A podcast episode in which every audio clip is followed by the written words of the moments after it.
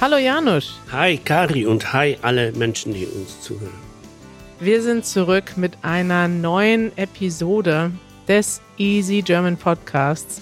Wir sind immer noch unterwegs auf unserer langen Reise durch die Vereinigten Staaten von Amerika. Wo sind wir heute, Janusz? Memphis, Tennessee. Uh, represents. Wir sind in Memphis. Memphis ist eine mittelgroße Stadt. Äh, Im Vergleich zu den Städten, wo wir waren, eher klein. Hier ist wenig los, wenn man so abends über die Straßen geht. Janusz, was machen wir hier in Memphis? Warum sind wir nach Memphis abgebogen? Weil wir uns für die Geschichte von Memphis interessieren. Man muss die Gegenwart und die Geschichte doch unterscheiden. Die Zeiten haben sich verändert. Die Memphis von heute ist nicht die Memphis unbedingt von äh, der, der geschichtlichen Zeit, die wir meinen. Nichtsdestotrotz äh, erleben wir und sehen wir hier sehr viel. Richtig, wir sind hier hingefahren. Man muss sagen, ich habe dich ein bisschen gelockt, Janusz, auf diese Tour. Ne? Ich habe dir, wir hatten schon von vornherein geplant, dass wir fahren und dann jeder zwei Wochen Urlaub machen. Und Manuel hatte dann ziemlich bald klar, dass er zusammen mit Joanna einen Roadtrip macht. Und für uns war es lange Zeit unklar, was wir machen. Ich habe dir dann irgendwann vier Optionen gegeben. Und eine war zum Beispiel auch mit dem Auto durch Kalifornien fahren. Eine war irgendwo einfach ein Haus am Meer mieten oder in der Nähe vom Meer und chillen. Und eine Option war einmal durchs ganze Land fahren und ich habe es dir als die Blues Tour verkauft. Janusz ist ein großer Fan von Bluesmusik und ähm, wir sind jetzt ein bisschen auf den Spuren der Bluesmusik. Hast du denn schon was Bluesiges erlebt? Ah, ja, wie immer, mich selber. Ich bin genug bluesig. Aber ja, ich bin dir sehr, sehr dankbar für diese Idee, für diese völlig verrückte Idee, mit einem Zug durch ganz USA zu fahren. Und es ist absolut fantastisch. Es macht wirklich Spaß und ich würde sagen, wir reden jetzt gar nicht zu viel drüber, denn ich bereite gerade eine große Dokumentation vor. Es wird auf unserem YouTube-Kanal ähm, Ende Februar ein Video geben, das wirklich unsere ganze Tour zeigt. Und ich habe selber schon fünfmal geguckt, also das, was ich schon geschnitten habe, weil es so viel Spaß macht. Absolut. Trotzdem können wir uns darüber unterhalten, weil da werden wir wenig spoilern. Also die Dokumentation, die du machst, ist so speziell, die können wir jetzt nicht ähm, durch ein paar Geschichten äh, kaputt machen. Okay, schaut euch das Video, das ist schon mal hier ein, ein Teaser. Und äh, wir freuen uns. Wir werden euch natürlich auch in der nächsten Folge weiter berichten, denn unsere Tour geht weiter. Wir sind jetzt erst in Memphis und wir müssen noch nach New York. Und wie wir da hinkommen, das erzählen wir euch dann in der nächsten Folge. Darüber redet Deutschland. Janusz, wir machen weiter mit einem sehr traurigen Thema, das nicht nur uns, sondern auch viele von euch beschäftigt. Es gab ein großes Erdbeben an der Grenze zwischen der Türkei und Syrien. Es sind viele Leute betroffen. Bis über 20 Millionen Leute sind in dieser Region und sind von dem Erdbeben betroffen. Hast du die Nachrichten gesehen, Janusz? Ja, nicht viel, aber ja, natürlich. Und ich habe tatsächlich auch schon von vielen Leuten gehört, viele von euch haben uns geschrieben, haben gebeten, dass wir zum Spenden aufrufen. Das ist eine Sache, die wir auf jeden Fall machen wollen. Aber ich habe auch natürlich ja von Leuten gehört, die ich kenne. Vielleicht eine Geschichte, die wir teilen können von unserem Freund Allah Faham, der hier auch schon im, im Podcast war. Er kommt selber aus Syrien und ist äh, vor einigen Jahren nach Deutschland geflohen, lebt jetzt hier, ist auch selber YouTuber. Äh, macht Musik und viele andere Dinge. Wir verlinken nochmal die Episode, wo er zu Gast war und über seine Geschichte erzählt hat. Und leider ist seine Familie auch betroffen. Und ich habe ja sehr schreckliche Nachrichten von ihm gehört, von seinem Bruder, der ist auf magische Weise geschafft hat, aus einem Haus rauszukommen, was komplett zerstört wurde. Und seine Tante und sein Onkel sind aber noch im Haus. Und es ist wirklich schrecklich. Also, ja, wir können jetzt gar nicht so viel darüber sagen, aber wir möchten nur sagen, für alle die davon betroffen sind, die vielleicht Familie, Verwandte haben, die betroffen sind, die jetzt in dieser Region noch sind, die vielleicht noch gar nicht wissen, wo ihre Verwandten sind. Wir denken an euch und ähm, ja, für alle von euch, die vielleicht wenig wissen, was dort passiert, werden wir ein paar Links verlinken und vor allem auch Spendenaufrufe. Ich habe Allah auch gefragt, was man denn machen kann, gerade wenn man auch Menschen in Syrien unterstützen möchte, denn in Syrien ist die Lage nicht so einfach, denn ähm, dort ist vor allem das Gebiet betroffen, was nicht von der Regierung kontrolliert und auch nicht unterstützt wird und von Rebellen kontrolliert wird. Und dort kommt viel weniger Hilfe an als in der Türkei. Und dort hat Allah mir auch einen, eine Organisation empfohlen, die wir gerne verlinken möchten, wo ihr auch sehen könnt, was dort passiert, wie sie vor Ort helfen im Nordwesten Syriens und denen ihr auch Spenden zukommen lassen könnt. Wenn ihr irgendwo seid, wo es euch gut geht, wo ihr sicher seid, ähm, dann beschäftigt euch zumindest einmal damit, guckt euch die Nachrichten an. Ich denke, das ist das Mindeste, was wir tun können, um die Leute zu unterstützen, an sie zu denken, aber auch Geld zu schicken. Jeder hat mit Sicherheit ein bisschen übrig und wenn es nur fünf Euro sind, dann spendet gerne etwas. Eure Fragen. Janusz, wir haben eine Frage bekommen von Andrew. Ja. Und zwar fragt Andrew, lieber Manuel, Kari, Janusz, ich höre euren Podcast jeden Tag und wenn es keine neue Folge gibt, höre ich mir eine alte an. Das freut uns, das freut uns sehr. Ich habe immer eine Frage im Kopf und wenn sie zu persönlich ist, ignoriert sie bitte einfach. Ich frage mich, Kari und Janusz, könnt ihr ein wenig über eure Liebesgeschichte erzählen? Wo habt ihr euch kennengelernt? Was war euer erstes Date und so weiter? Ich hoffe, es ist nicht zu neugierig, aber es wäre schön, mehr zu wissen. Janusz, wir haben lange überlegt, ob wir diese Frage überhaupt beantworten. Manuel hat uns die hier einfach reingestellt. Er hat gedacht, darüber können wir ja mal sprechen, wenn wir zu zweit sind. Sehr gerne, ja, natürlich. Also grundsätzlich kann man sagen, wir haben uns kennengelernt in einem Medienhaus in Münster. Was hast du da gemacht? Ich habe dort zwei Programme produziert äh, und du hast äh, mir geholfen bei dem einen, den wir auch selber entwickelt haben, bei dem Audio Complete, bei dem Musikprogramm. Richtig, also das war so eine Art Fernsehen für Anfänger, kann man sagen. Da konnte wirklich jeder hinkommen. Das war so eine Art Bürgerkanal. Heute gibt's das nicht mehr, weil heute gibt's YouTube, da kann sowieso jeder Fernsehen machen. Aber damals war das der Ort, wo man hinkommen konnte und sich eine Kamera ausleihen konnte und loslegen konnte. Auf Englisch heißt das Public Access TV. Und es ist faszinierend, wie sehr das damals schon YouTube war. Es war halt YouTube. Das stimmt. Und wie bist du da hingekommen? Ein Freund von mir, der dort ein Praktikum gemacht hat, hat mich da angeschleppt. Und wir haben dann eine Produktionsgruppe gegründet und dann haben wir fleißig produziert und es war fantastisch. Ziemlich cool, äh, dieser Freund, denn eigentlich verdankst du ihm deine heutige Karriere als YouTuber und Medienproduzent. Absolut. Ich habe in meinem Leben drei Menschen, denen ich quasi alles verdanke und er gehört dazu. Bin ich auch einer davon? Nein. Danke, danke, Janusz. Dir verdanke ich nichts in dem Sinne. Mit dir habe ich etwas aufgebaut. Das ist was anderes. Ja, siehst du. Und ich denke, dass ich dir sehr viel verdanke. Denn man muss sagen, und jetzt kommt der heikle Teil der Geschichte. Als ich dich kennengelernt habe, war ich erst 15 oder bin gerade 16 geworden. Und das ist etwas, worüber wir tatsächlich nicht so oft sprechen. Und wir haben uns auch vor dieser Aufnahme darüber unterhalten, warum das so ist. Und es ist irgendwie für uns beide mit Scham verbunden. Also auf eine Weise, ja, schämen wir uns dafür, dass wir zusammengekommen sind in einer Zeit, wo ich sehr jung war und du schon ziemlich alt. Ich schäme mich nicht, weil ich verstehe das. Und das ist eine ganz besondere Geschichte, ähm, die man verstehen kann. Und zwar, wir haben uns getroffen und dann haben wir anderthalb Jahre zusammenarbeiten, ohne jeglichen Gedanken an irgendeine Beziehung zu haben.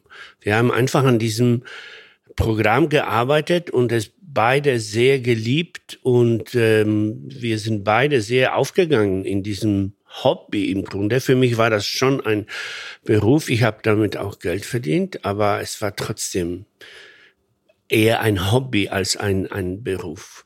Und erst nach anderthalb Jahren, wir hatten nie ein Date gehabt in dem Sinne, aber es ist uns irgendwann klar geworden, dass wir das einfach weitermachen wollen, dass wir nicht äh, dieses ganze Leben, was wir geführt haben, dass wir das nicht verlassen wollen, nur weil ich älter bin oder nur weil du so jung warst. Und ich habe dich auch nie so als jung empfunden, weil wir haben an diesem Programm ähm, gearbeitet und du hast dort die führende Ro Rolle gespielt im Grunde.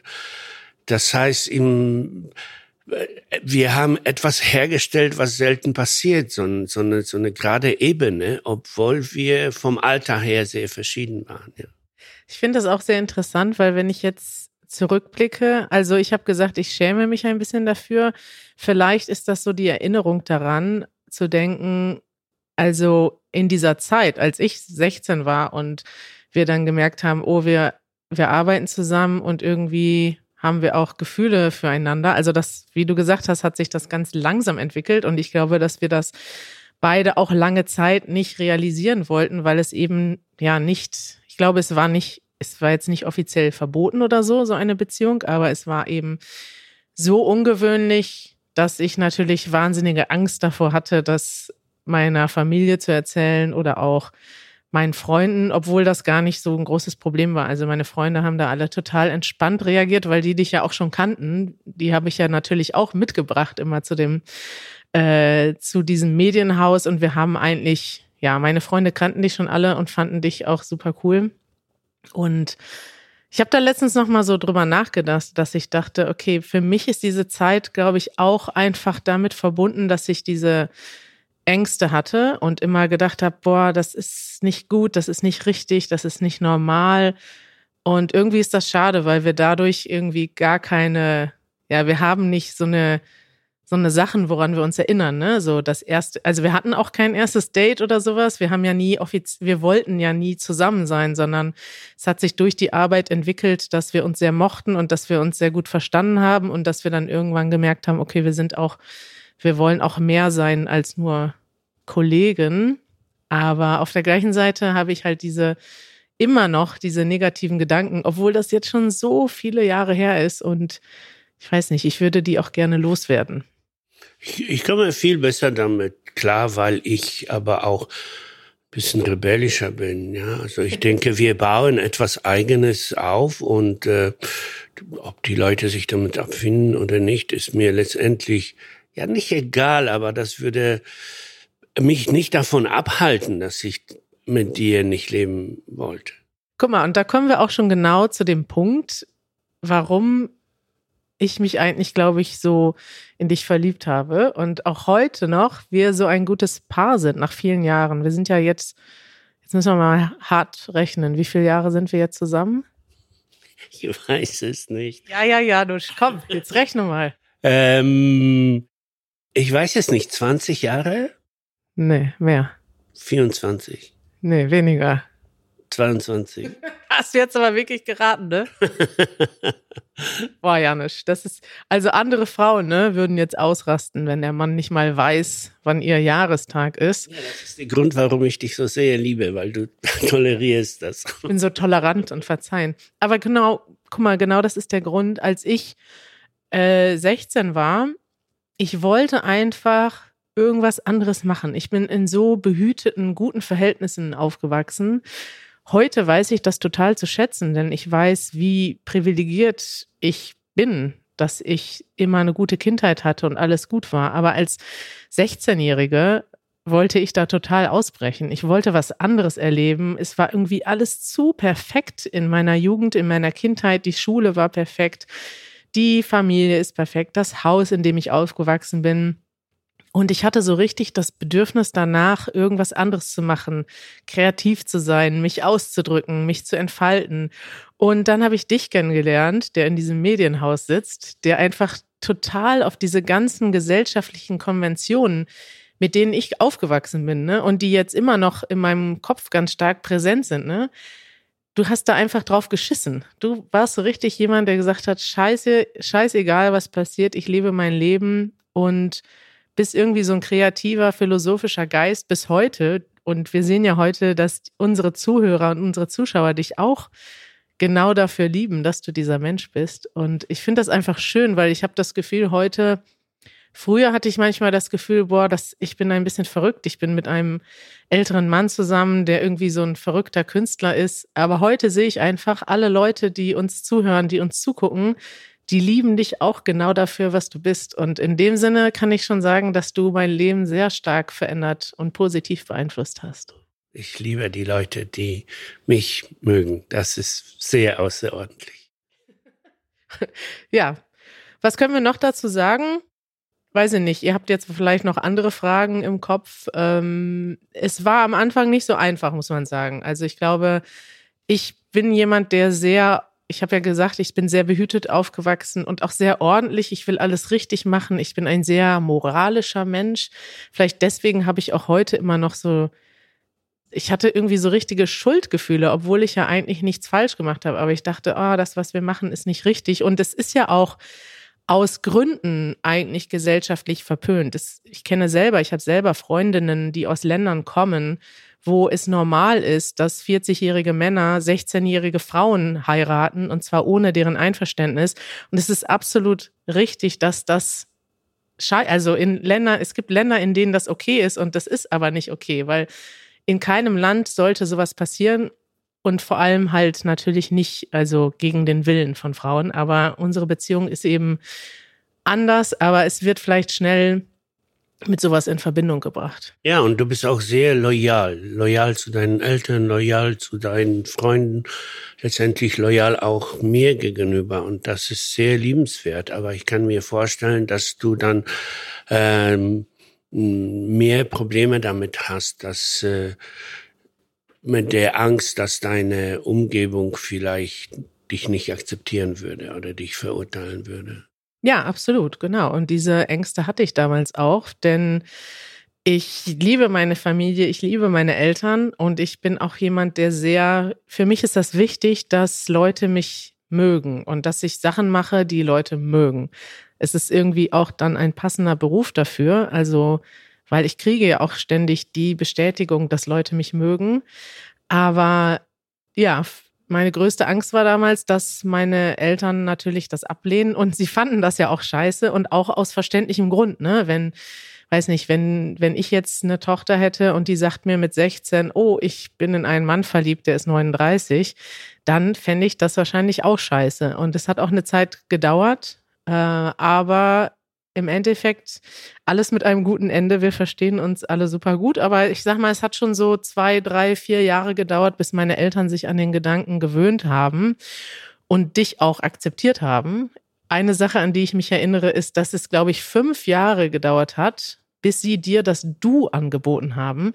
Und das ist irgendwie auch eine sprachlich interessante Sache. Im Deutschen haben wir ja dieses Sie und man benutzt das Sie als Zeichen des Respekts aber es ist auch ein Zeichen der Distanz und ich würde sagen, meine Eltern sind vielleicht eher traditionell und die sitzen dann auch, weiß nicht, längere Zeit dann Leute, mit denen man vielleicht eine Geschäftsbeziehung hat. Man duzt sich nicht so schnell wie in anderen Ländern vielleicht oder anderen Kontexten. Ja, das ist nur ein Beispiel, aber ich würde sagen, Janusz, du willst auch noch was sagen. Ich fand es so süß von deinem Vater, der die Geschichte kenne ich von dir. Du hast mir diese Geschichte erzählt, der dir gesagt hat, ah, naja, zumindest ist er nicht reich. weil dann hätte er viel mehr Pro Probleme damit, weil er hätte gedacht, dass ich dich mit meinem Reichtum umworben hätte. Und er wusste, dass ich eine habe nichts war. Ich lebte mit sehr, sehr wenig äh, zur damaligen Zeit. Und das war für ihn so ein Zeichen, dass äh, das, was zwischen uns abgeht, eine reine Liebe ist. Ein habe nichts, Janusz. das war ich ziemlich, ja. Das ist ein schöne, schönes Wort. Also man kann einen Nomen bilden aus den Wörtern haben und nichts. Also wer nichts hat, der ist ein habe nichts. Und Janusz, du warst wirklich zu dieser Zeit ein habe nichts. Du hast eigentlich keinen richtigen Job gehabt und du hast, glaube ich, mit diesem, mit diesem mit dieser Arbeit im, in dem Medienzentrum ein paar hundert Euro verdient. Und ich fand es aber trotzdem fast, ich fand gerade das toll, dass du eben nicht so viele Leute, weißt du, die gehen in irgendwelche großen Firmen und dann werden sie erwachsen und verstellen sich. Und du warst einfach mit 39 Jahren und bist das heute immer noch ein Kind mit den ganzen kindischen Ideen und Fantasien und aber du machst einfach das, was dir gefällt. Und dann muss man sich vorstellen, wie sehr ich dankbar und, und, und glücklich darüber bin, dass wir unser Projekt jetzt machen. Ja. Das heißt, wir sind äh, nicht arm, oder ich bin nicht arm geblieben. Ich bin im Moment nicht unbedingt reich, aber ich verdiene so viel Geld wie die meisten Menschen um mich herum. Und äh, das macht mich so glücklich, gerade aus diesem Vergleich, ja, jahrelang äh, äh, lebte ich von fünf Euro am Tag. Ich habe mir wirklich das Geld, was ich hatte, aufgeteilt auf die Tage, die ich damit überleben musste. Und das waren so gerade fünf äh, D-Mark damals noch.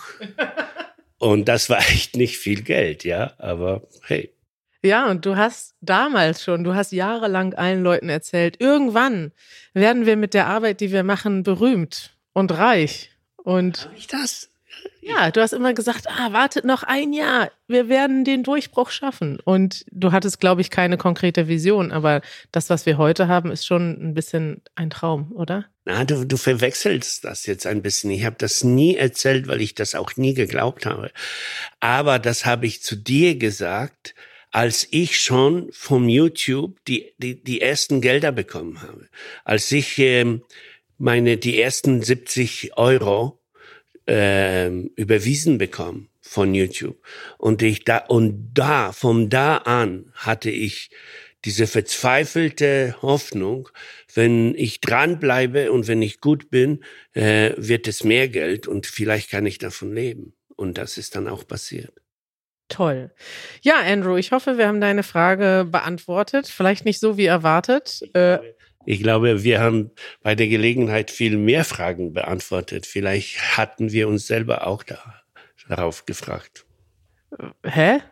Vielleicht hatten wir selber Fragen, die wir antworten wollten. Wir haben viele Geschichten erzählt und viele Stimmt. Fragen beantwortet. Wir haben, glaube ich, mehr als deine Frage beantwortet. Weiter geht's. Follow-up. Janusz, ein Follow-up. Und zwar haben wir uns, ich weiß nicht, ob du dich noch dran erinnerst, in San Francisco haben wir ein Das nervt Spezial gemacht und ich habe mich über die Toiletten in den USA aufgeregt. Warum? Weil sie dir nicht dicht genug sind, weil du nicht dicht genug? Ja, nicht, ähm, du, kann, du fühlst dich nicht ähm, isoliert von der Umgebung, sondern so ein bisschen halb äh, ähm, sichtbar. Und, genau das, ja. Und das macht dir verständlicherweise Probleme, ja.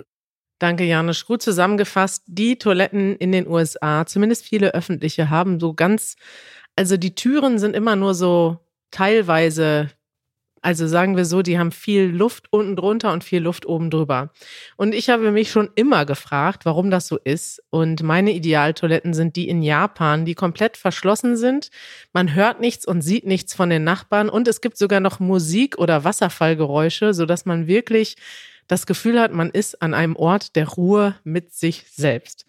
Und Joe, unser Freund Joe aus San Francisco, der auch da war und der dann auch mit uns noch eine kleine Tour gemacht hat, der hat mir jetzt ein Follow-up geschickt, denn er ist Architekt und er ist direkt an der Quelle. Und zwar schreibt er, als Architekt wähle ich öfter solche Partitionen aus. Die sind meistens oder die werden meistens ausgewählt, weil der Kunde, also der Bauentwickler oder Developer, das günstigste oder billigste Modell haben möchte und auch weil es einfacher ist, um den Boden sauber zu machen, besonders wenn es um große Restrooms geht, wie in Flughäfen oder Büros. Glaube ich sofort, natürlich. Man wählt immer das billigste, die billigste Scheiße und fertig. ja, jetzt hat er mir aber weiter berichtet und zwar gibt es auch in den USA einen interessanten Trend, den er beobachtet hat. Und zwar wählen immer mehr Bauherren oder Auftraggeber dann doch jetzt geschlossenere Toiletten aus, Janusz. Warum denn? Ja, und das hat mehrere Gründe, sagt er. Also zwei Gründe, die er nennt. Also er meint, erstmal kann das natürlich sein, dass die Leute auch mehr Privatsphäre haben wollen. Aber er sagt auch, ein Grund ist auf jeden Fall die Pandemie. Man ist dann, ja, man hat ja weniger Viren, die über und unter der Toilette durchgehen. Das verstehe ich nicht wirklich, aber okay. Ja, man hat dann, also, ne, die, in der Pandemie haben wir versucht, mehr Abstand zu halten und wenn die Türen geschlossen sind, haben wir mehr Abstand. Und ein anderer Trend ist, dass man genderneutrale Toiletten hat. Also nicht mehr nach Geschlechtern trennt, sondern man hat Toiletten, wo alle reingehen können. Und dann ist natürlich das Ziel, also dann will man mehr Privatsphäre haben und auch Leuten die Privatsphäre lassen. Das heißt, es gibt Toiletten, hast du vielleicht auch schon gesehen in den USA. Ich war schon auf einigen drauf, wo nicht Männer und Frauen getrennt sind, sondern alle Leute reingehen können. Es gibt einen Bereich, wo man sich die Hände waschen kann. Und dann gibt es abgeschlossene Türen, wo man dann zur Toilette gehen kann. Und da ist man dann alleine. Ich habe noch keine gesehen, von so wie du sie beschreibst. Ich habe aber gesehen, dass es viele äh, genderneutrale Toiletten gibt, in denen man einfach eine Toilette hat. Genau, das gibt's auch, dass man einfach einen Raum hat mit Waschbecken und Toilette und der ist für alle Geschlechter offen. Aber das ist genau das, was gemeint ist. Genau, aber das haben wir ja jeder von uns zu Hause auch. Jeder Richtig, zu Hause hast du ja auch nicht, ja. Ja, also in dem Sinne ist das keine Revolution. Ja, doch, in großen Orten wie Flughäfen, Schulen, Theatern ist das eben doch eine kleine Revolution. Ist ja auch egal, Janusz. Wie du weißt, beschäftigt mich das Thema Toiletten und ich fand diese E-Mail von Joe so interessant, dass ich sie hier vorlesen wollte. Danke sehr. fand ich auch amüsant. Das ist schön. Janusz, zum Abschied habe ich dir noch eine schöne Geschichte mitgebracht. Und zwar ist das etwas, was wir beide gemeinsam erlebt haben. Und wir reden immer wieder darüber, wie nett die Amerikaner sind. Das ist etwas, was wir jetzt, also wir reden da so oft drüber, dass ihr euch jetzt denken könnt, wie ist das denn eigentlich in Deutschland? In Deutschland ist man nicht so schnell auf der Straße bereit, mit Fremden zu sprechen und du erlebst das auch jeden Tag bei deiner Arbeit, Janusz. Es ist nicht so einfach, die Menschen zu einem Interview zu überreden. Ja, aber du vergisst, dass ich aus Polen komme, ja, und deshalb ist bei mir dieser Verhältnis noch etwas anders. Und zwar äh, erlebe ich die Menschen in Deutschland als extrem freundlich und, und lieb. Und das habe ich, ich weiß ganz genau, das war auf dem zweiten Tag, als ich nach Deutschland kam. Und ich bin damals schon mit dem Fahrrad gefahren, weil ich hier zu einem Freund kam und er hat mir sofort ein Fahrrad äh, besorgt. Und dann ähm, fuhr ich fast in eine Gruppe von Menschen rein und sie mussten zur Seite springen und lachten dabei und lächelten und ähm, waren überhaupt nicht böse und schimpften mit mir nicht. Da hast du aber wirklich Glück gehabt, muss ich sagen. Ja, das war in Münster, das waren Studenten, klar. Mm, auf jeden Fall, ich dachte so, ach, was für eine wunderschöne Welt. Weil ich kam aus der Welt, die damals aus Polen, aber Polen, das es heute nicht mehr gibt, das heißt aus dem sehr gestressten Polen, das unter der kommunistischen Regime, unter dem kommunistischen Regime gelebt hat und, und äh, die Menschen waren wirklich nicht sehr freundlich, die waren sehr damit beschäftigt äh, zu überleben. Äh, und so empfinde ich die Menschen in Deutschland auch super freundlich. Allerdings, das, allerdings das, was Amerikaner bringen, das äh, übertrumpft alles. So, die Amerikaner sind nicht nur freundlich, sondern sie haben eine Energie, eine Bereitschaft, Energie zu investieren in einen anderen Menschen.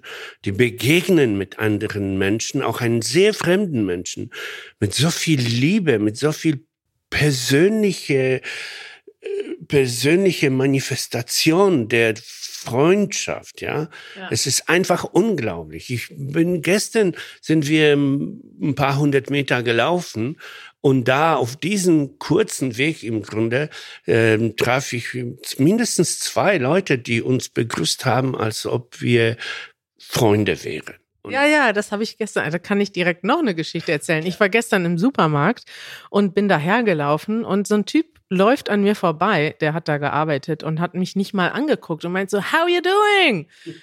Und ich drehe mich so um und sag, me? Weil ich konnte gar nicht glauben, dass er mich mit so viel Freude anspricht. Dann meinte er so, yeah, how you doing? It's a fantastic day, isn't it? Und ich meine, und ich bin direkt eingestiegen, meinte, yeah, it's so warm today, I really enjoyed it. Und er, er so, right, the sun is shining. Und ich dachte so, wow, in Deutschland hast du solche Konversationen nicht. Die Geschichte, die ich jetzt aber eigentlich erzählen wollte, ist, dass wir bei einer Mardi Gras Parade waren werdet ihr demnächst in unserem Video sehen. Und da waren wir mit Andrew und Jennifer. Liebe Grüße, wenn ihr das hier hört. Sie haben uns dahin gefahren und wir haben vor einem Haus geparkt.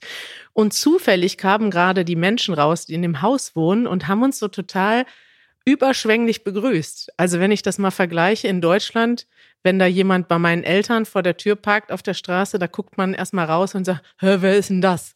Aber man würde nicht rausgehen und sagen, hey, wie, wie geht's dir, fremder Mensch, der vor meinem Haus parkt? Die Leute kamen aus dem Haus raus und haben uns erstmal angeboten, dass wir bei ihnen auf die Toilette gehen. So, hä? Du lädst fremde Menschen ein, um bei dir auf die Toilette zu gehen? Und das hat mich so positiv beeindruckt. Das ist irgendwie nochmal ein ganz anderes Level von Freundlichkeit. Janusz. Ja, und wir haben uns Geschichten erzählt. Wir haben uns von, von uns erzählt und wir haben die Geschichten von den Menschen gehört. Na, das eine Mädchen war, glaube ich, angewandert nach ähm, Amerika mit, mit zwölf, glaube ich. Sie kam aus einem arabischen Raum, ich weiß jetzt nicht mehr genau. Äh, ich weiß nur, ähm, dass wir uns nicht nur begegnet haben wie Freunde, sondern wir waren Freunde in dieser Zeit. Ja, für die fünf Minuten. Für die fünf Minuten. Und ich äh, werde, ich äh, bekämpfe das schon seit Jahren, aber jetzt werde ich das noch energischer bekämpfen. Die Menschen, die sagen, ja, diese amerikanische Freundschaft, äh, Freundschaftlichkeit, das ist nur ganz flach an der Oberfläche. Äh, ja, im Grunde sind sie gar nicht so freundlich. Ja, es kann mag stimmen, dass die Amerikaner genauso viele Freunde haben wie wir. Ja, äh, aber trotzdem diese Energie, um im Alltag einen anderen Menschen mit so viel Freude, mit so viel Freundlichkeit, Liebe im Grunde, ja, zu begegnen, das muss man, das ist ein Charakter, ein Kulturcharakter, das man bewundern muss. Leute, was für ein schönes Abschlusswort. Wir kommen schon zum Ende unserer heutigen Episode. Wir müssen nämlich das hier alles noch transkribieren. Das ist ja Teil unseres Services für euch. Und deshalb verabschieden wir uns jetzt schon und sprechen aber vielleicht in der Aftershow gleich noch weiter. Und wenn ihr Mitglied werdet, könnt ihr diese Aftershow gleich hören. Was für ein Cliffhanger, Janusz. Total. Wir verabschieden uns. Wir wünschen euch alles Gute. Bitte spendet etwas an die Erdbebenopfer in der Türkei und in Syrien. Das würde uns sehr persönlich freuen. Und wir hören uns bald wieder und zwar auf dem letzten Teil unserer Reise. Bevor Manuel zurückkommt, werden Janusz und ich noch einmal zusammen berichten, wie es weitergeht. Also wir machen noch einen Podcast zusammen. Ich fange an, das zu genießen. Also. Vielleicht wird Manuel nie wiederkommen. Ach doch. Tschüss, liebe Leute. Ach, tschüss, Leute.